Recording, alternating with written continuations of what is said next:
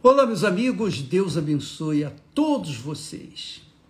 Que o Espírito Santo, o único, o único verdadeiro guia daqueles que têm que têm discernimento, daqueles que têm humildade e se deixam levar, guiar pelo Espírito Santo, pelo guia verdadeiro, o guia, o guia que Jesus nos enviou para nos guiar em toda a verdade, guiar nossa mente, o nosso intelecto, a nossa razão, o nosso coração, para guiar nossas vidas até os pastos verdejantes, que Ele venha fazer isso com você, amiga e amigo que está sofrendo, gemendo, padecendo. Talvez você diga assim: puxa vida, eu tenho crido em Deus tanto tempo, eu tenho sido crente no Senhor Jesus, mas a minha vida há tantos anos, tantos anos amarrada, enterrada.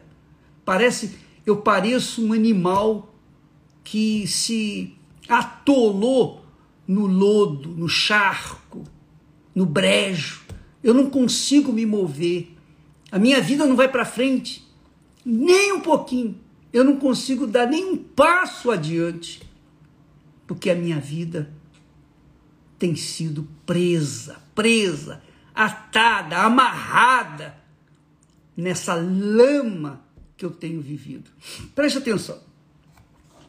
Jesus sabia e sabe tudo a nosso respeito. Ele sabia o que os seus seguidores, seus discípulos, iriam passar neste mundo, porque esse mundo é o mundo do inferno, é o mundo do diabo. E nós fomos colocados neste mundo, salvos, escolhidos, chamados e escolhidos, para que através de nós o Senhor possa salvar aquelas pessoas sinceras, verdadeiras, humildes, humildes. E Ele permite que nós passemos por tribulações, lutas, mas Ele deixou-nos uma promessa. Uma promessa, minha amiga, meu amigo. A promessa é uma promessa gloriosa. E eu gostaria tanto que você entendesse, agarrasse essa promessa, tomasse posse dessa promessa, porque essa promessa e todas as promessas de Deus são títulos de propriedade para os que creem, para os que assumem, para os que carregam consigo, carregam dentro do seu peito, dentro do seu, do seu intelecto, para que tomem posse a seu tempo. Olha só. Nós falamos na semana passada sobre aquela palavra que Jesus disse que quando ele viesse na sua glória, e ele está para vir, graças a Deus, aleluia, está próximo. Olha, eu estou crendo, eu estou crendo que Jesus vai nos arrebatar, sabia?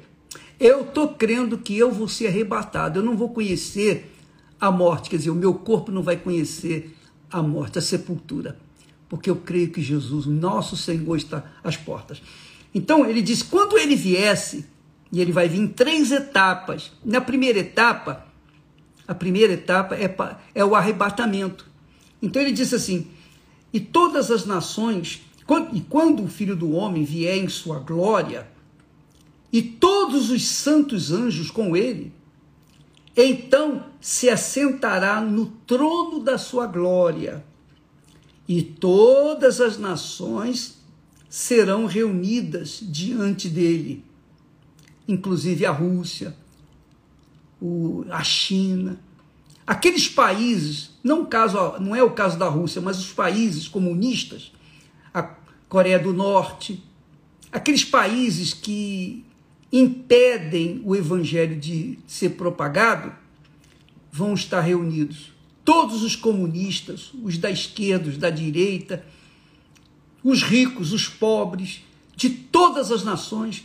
Nós vamos completar agora em novembro 8 bilhões de seres humanos. Então, se Jesus vier até lá, então nós teremos 8 bilhões de pessoas reunidas. 8 bilhões de pessoas reunidas em torno dele. Todas as nações serão reunidas, de todas as línguas, raças, todos, todos, todos, todos. ninguém vai ficar de fora. Então, todas as nações serão reunidas diante dele. E então apartará uns dos outros, como o pastor aparta dos bodes as ovelhas.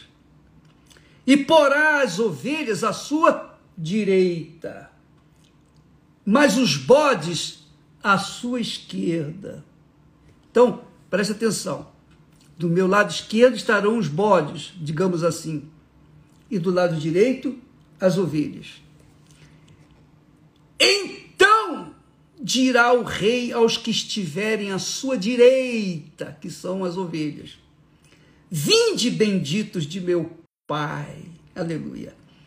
Possuí, tomai posse, por herança, o reino que vos está preparado desde a fundação do mundo. Desde a fundação do mundo. E aí ele fala por que, que eles foram escolhidos, por que, que eles foram chamados, por que, que eles foram colocados à direita de Deus, do, do Senhor. Mas aqueles outros, ele dirá, aos que estiverem à sua esquerda, dirá: Apartai-vos de mim, malditos, para o fogo eterno. Veja que aqui o sentido da palavra é ira. É o Senhor Jesus falando com ira.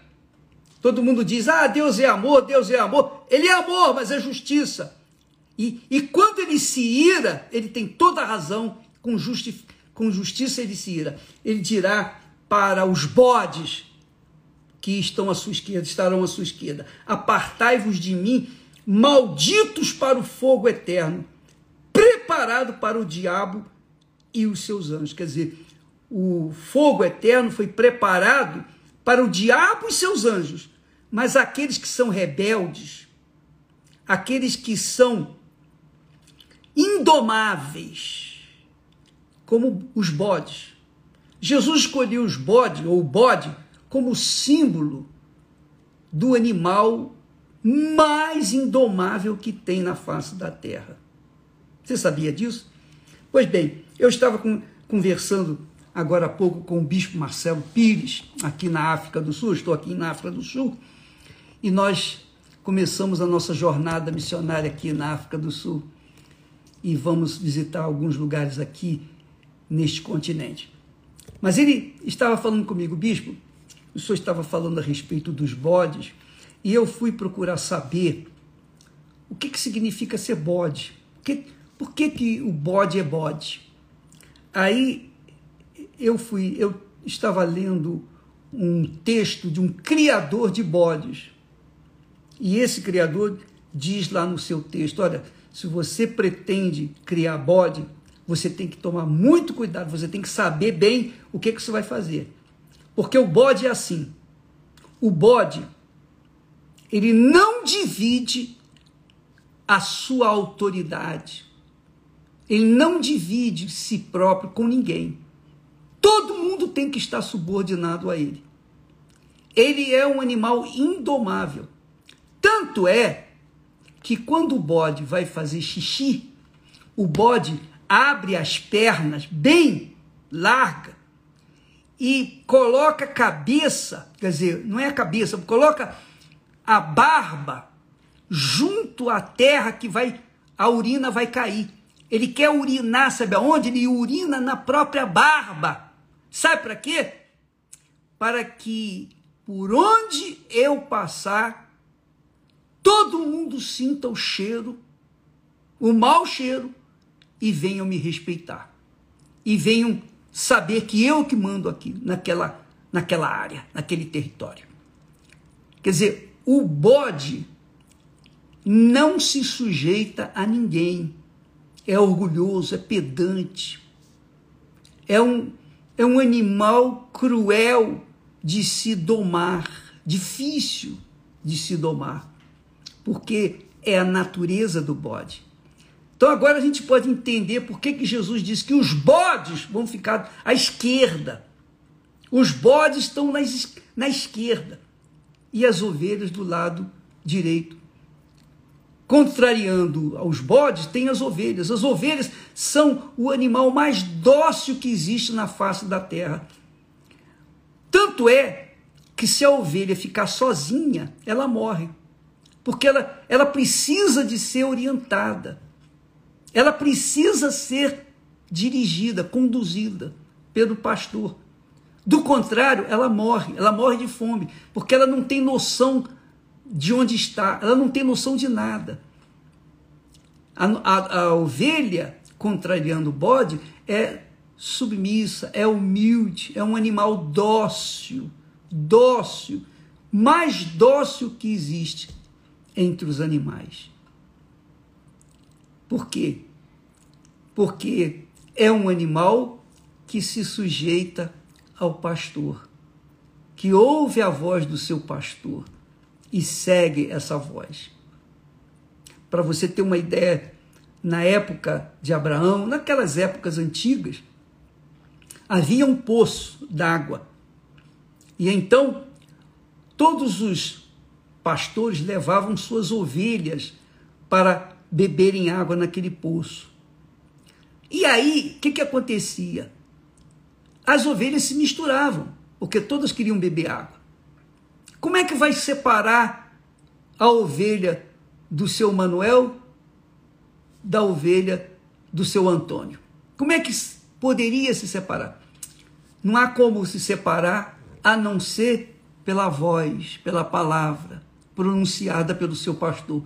Quando o pastor das suas ovelhas fala, fulana, então todas as ovelhas dele seguem aquela voz e saem do meio das outras ovelhas. O outro pastor, seu Antônio, faz a mesma coisa, fulana. Aí eles ouvem a voz do, do seu pastor e seguem-no. Então a ovelha é um animal dócil, meigo, amável, humilde por natureza. Então Jesus vai reunir todos, bodes e ovelhas, quando vier no seu reino. Os bodes vão ficar à sua esquerda, mas as ovelhas ele vai colocar à sua direita. E então ele vai dizer para as ovelhas: Vinde benditos de meu Pai, para o reino que vos está preparado desde a fundação do mundo. Mas aos bodes, ele vai dizer assim: ele diz. é muito legal. Ele diz assim para os bodes: é, Deixa que eu estou procurando aqui, né, no texto sagrado.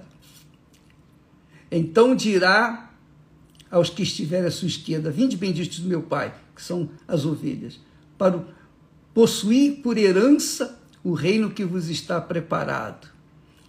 E aí, mais lá na frente, ele diz também para os demais, que eram os bodes. Ele diz assim: então também dirá aos que estiverem à esquerda, que são os bodes, os indomáveis, os que não se sujeitam, aqueles que andam com, com nariz para cima, peito de pombo, sabe como é que é? Então dirá também aos que estiverem à sua esquerda, que são os bodes, apartai-vos de mim, malditos, Quer dizer, para as ovelhas ele vai dizer: Benditos de meu pai. Mas para os bodes à esquerda ele vai dizer: Malditos, apartai-vos de mim, malditos para o fogo eterno, preparado para o diabo e seus anjos. Então, minha amiga e meu caro amigo, avalie a sua vida. Pese a sua vida, pese o seu coração pese o seu interior, faça um exame introspectivo para avaliar-se se você tem sido ovelha ou bode. Se você tem sido ovelha, você anda e faz o que é certo, o que é direito, o que é honesto, o que é íntegro. Você é verdadeiro, você é verdadeira, você é sincera, transparente. Você não esconde intenções más dentro de si. Você não, não é aquela pessoa que viva em iniquidade. Não, você é aquela pessoa meiga, suave, ou melhor, humilde. E você está sempre inclinada a ouvir e obedecer ao seu pastor. Agora, se você for bode, você é aquela pessoa que não se sujeita a ninguém. É igual o bode. O bode não se sujeita a ninguém. O bode é senhor de si próprio. Senhor da sua vida. Então, os bodes ficam à esquerda e da esquerda do Senhor Jesus vão direto para o fogo eterno, preparado para o diabo e os seus demônios. O fogo eterno é o, é o lago de fogo e enxofre. Então, nós falaremos mais a respeito disso amanhã. Deus abençoe a vocês. Em nome de Jesus, cuida da sua alma, cuide do seu coração, porque dele depende a sua eternidade com Deus ou com o diabo e os seus demônios. Só depende da sua cabeça. Pense nisso. Deus abençoe e até amanhã, em nome do Senhor Jesus. Amém.